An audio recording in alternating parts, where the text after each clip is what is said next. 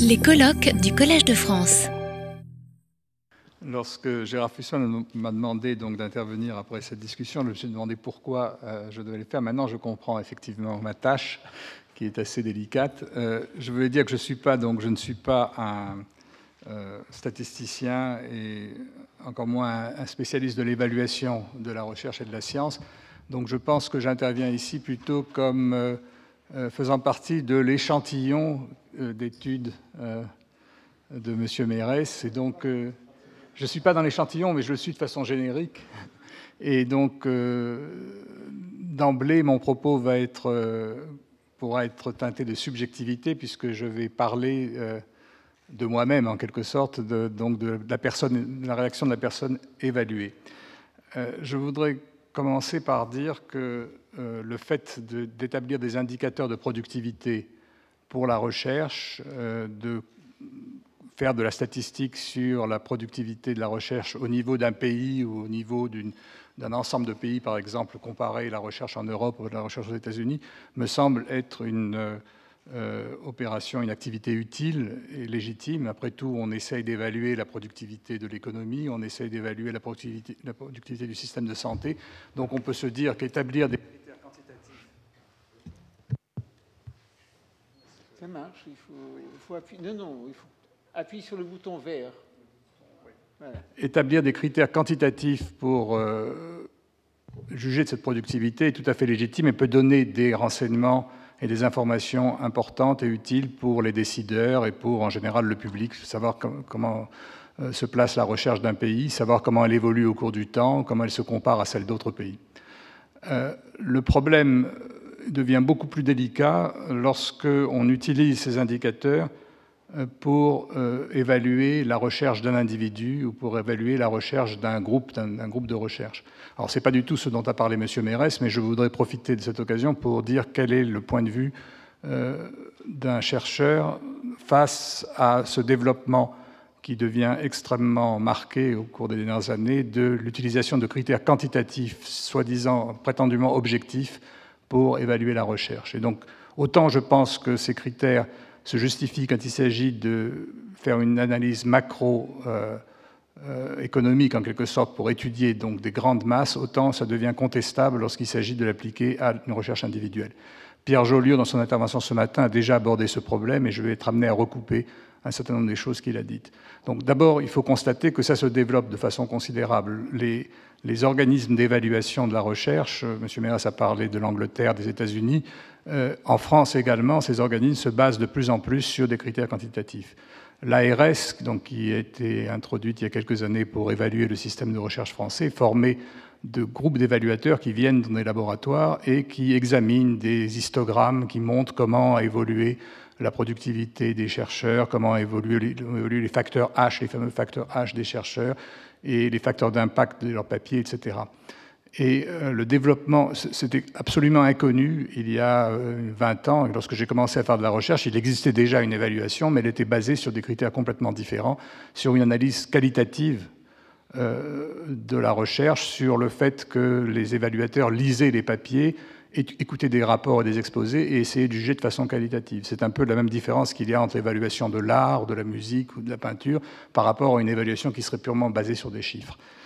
Donc je pense qu'il euh, y a là un problème, et euh, ce problème, il est lié au fait que l'on veut systématiser les choses. Il est clair que si on veut évaluer la recherche d'un laboratoire en faisant venir des experts qui changent pour chaque laboratoire, c'est-à-dire un ensemble d'experts qui sont spécialisés dans la recherche de laboratoire en question, ils vont avoir la possibilité de la juger de façon qualitative sans faire appel à ces critères. Si au contraire on nomme des comités qui sont chargés d'évaluer de, façon systématique, d'aller de laboratoire en laboratoire pour comparer euh, la façon dont la recherche s'effectue dans ces labos. De façon évidente, ils seront constitués d'experts en expertise et pas d'experts dans les sujets en question, et donc ils vont être amenés à se reposer de plus en plus sur des évaluations quantitatives parce qu'elles sont pour, elles plus pour eux plus faciles à faire que cette évaluation qualitative qui est extrêmement difficile. Si on ajoute à ça le développement des moyens euh, de l'Internet et des sources bibliométriques gigantesques dont on a parlé dans l'exposé qui a précédé, la tentation d'exploiter ces chiffres devient absolument devient extrêmement forte et conduit à l'importance que l'on accorde à, cette façon d'évaluer la recherche. Alors, je, crois pouvoir dire que c'est pas neutre. La façon si on évalue la recherche de cette façon-là, il y a de nombreux euh, problèmes qui se posent et il y a de, nombreux effets pervers que l'on peut attendre. Et avant cela, je voudrais dire que je voudrais évacuer un argument qu'on emploie souvent qui dit mais après tout, il faut évaluer. Il faut évaluer parce que la recherche coûte de plus en plus et donc euh, le contribuable est de plus en plus amené à donner de l'argent et les gouvernements doivent justifier auprès des contribuables la, productivité de la recherche en question. Le problème de l'évaluation, il existe, mais euh, il ne passe pas forcément par une évaluation quantitative de la façon euh, dont elle se développe actuellement. L'évaluation a toujours existé. Depuis que le CNRS existe, par exemple, il y le comité national est formé euh, d'experts qui jugent de façon qualitative les travaux, et ce n'est qu'au cours des dernières années que les critères quantitatifs en question ont explosé et sont devenus et sont passés au premier plan. Donc, euh, je ne pense pas qu'on puisse employer comme argument le fait que l'évaluation de la recherche doit forcément passer par ce type de critères. Alors, pourquoi est-ce que ces critères sont, pervers et dangereux? Euh, la, première raison, c'est que c'est en rapport, je pense, avec l'exposé qu'on a eu sur les bibliothèques. Euh, elle donne une importance considérable aux revues et aux revues commerciales. En sciences, en physique, par exemple, vous avez des revues comme Nature et Science qui ont un facteur d'impact énorme. Et donc la productivité des papiers scientifiques, quand on la définit avec ces facteurs d'impact, dépend du nombre de papiers qu'on publie dans ces revues. Or, il s'agit de revues commerciales dont les éditeurs, au sens anglo-saxon du terme, favorisent les thèmes de recherche qui sont à la mode.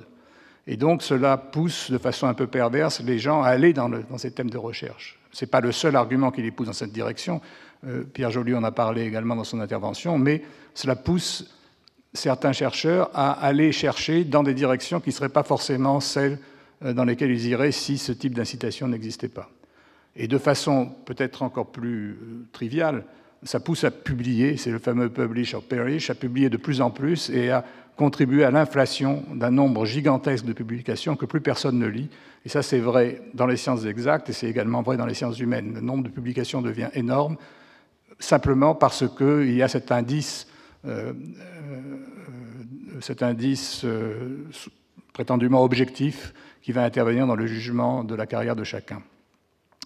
Un autre danger de ce type de, critères quantitatifs, c'est l'obsession qui saisit les responsables des, universités et de certains instituts de recherche de bien être bien classés en fonction de ces critères. Alors, on connaît tous le fameux classement de Shanghai qui inclut de façon importante la productivité scientifique telle qu'on l'a définie, et il est clair que cette, ce facteur va dépendre de la taille de l'institution. Plus l'institution sera grande, plus elle aura des facteurs d'impact importants et plus mieux elle sera classée. Et donc ça conduit à euh, une, tendance au regroupement. je ne dis pas que le regroupement est mauvais, il y a des avantages certainement au regroupement d'institutions, mais les regrouper uniquement pour être mieux classés, c'est un peu changer le thermomètre euh, pour, euh, être mesuré d'une façon différente. Et ce n'est pas forcément ce critère qui est un bon critère pour, justifier euh, la, tendance au regroupement.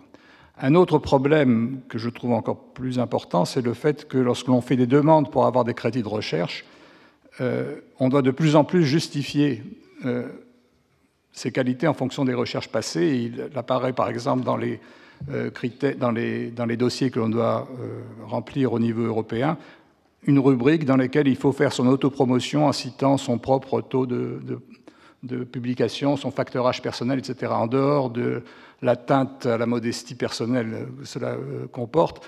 Je pense que c'est dangereux en reprenant des arguments de Pierre Joliot ce matin, parce que ça favorise les chercheurs qui sont déjà établis.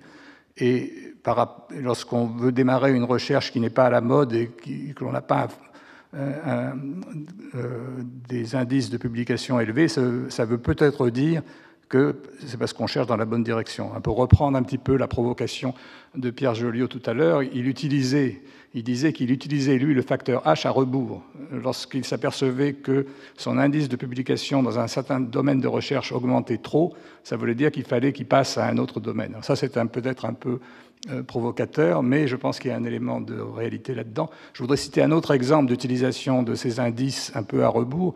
Il m'est arrivé dans des comités où il s'agissait de donner un prix à un chercheur et on comparait deux chercheurs qui avaient des facteurs H très différents. Et donc l'avocat, le, présentateur de celui qui avait le facteur H le plus important, a voulu euh, faire intervenir ce facteur et il a dit, regardez, il a un facteur H supérieur à 80, ça veut dire qu'il a fait plus de 80 papiers cités plus de 80 fois, alors que l'autre n'avait qu'un H de 35. Donc on a cherché à comprendre ce qui se passait et on a vu que celui qui avait un H de plus de 80 avait publié 150 papiers par an dans les dernières années alors que l'autre n'avait publié que trois ou quatre. Et on a tout de suite conclu que le premier travaillait dans un système mandarinal où il, euh, signait tous les papiers qui sortaient de son groupe, alors que l'autre ne travaillait qu'avec un petit groupe. Et donc, finalement, c'est celui qui avait le facteur H le plus faible qui a, obtenu le prix. Donc, on peut, euh, ces, facteurs sont utiles, mais ils sont utiles s'ils sont utilisés à bon escient. Et un, autre un exemple que je reprends dans le l'exposé de M. Mérès, il, disait, il parlait donc de savoir s'il faut diviser euh, le nombre de publications par le nombre d'auteurs. Alors il est clair que si on ne connaît rien au sujet et qu'on veut le faire de façon purement automatique, c'est un critère qui paraît raisonnable. Mais pour tout examinateur qui ira voir le groupe, il suffit qu'il connaisse le thème de recherche, qu'il interroge les personnes pour voir immédiatement quelle est la personne qui a joué le rôle essentiel dans le papier en question, et donc euh, comment il faut attribuer la publication. Alors bien entendu, ce n'est pas possible à faire dans des statistiques qui portent sur des milliers de personnes euh, un niveau macroscopique, mais pour le jugement individuel du chercheur ou du petit groupe, cette, étape est absolument indispensable. Donc je ne voudrais pas être trop long parce que je pense que on a déjà passé, enfin que a largement dépassé le temps et que vous devez commencer à être fatigué.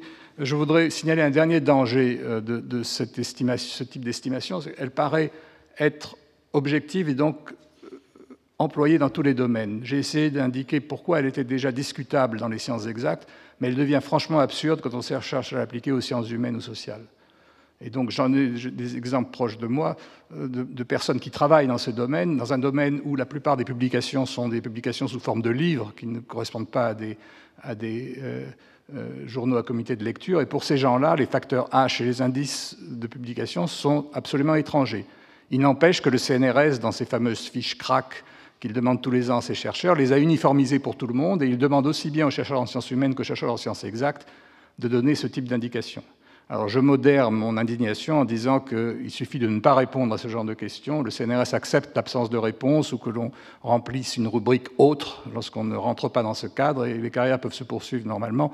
Donc je ne pense pas que tout espoir soit perdu, mais je pense qu'il faut résister euh, contre cette tentation de vouloir tout quantifier. Et donc je voudrais conclure en rappelant une phrase qui m'a été rappelée tout à l'heure et qui est attribuée à Einstein, disant que euh, ce qui compte ne peut pas toujours être compté, et tout ce qui peut être compté ne compte pas nécessairement.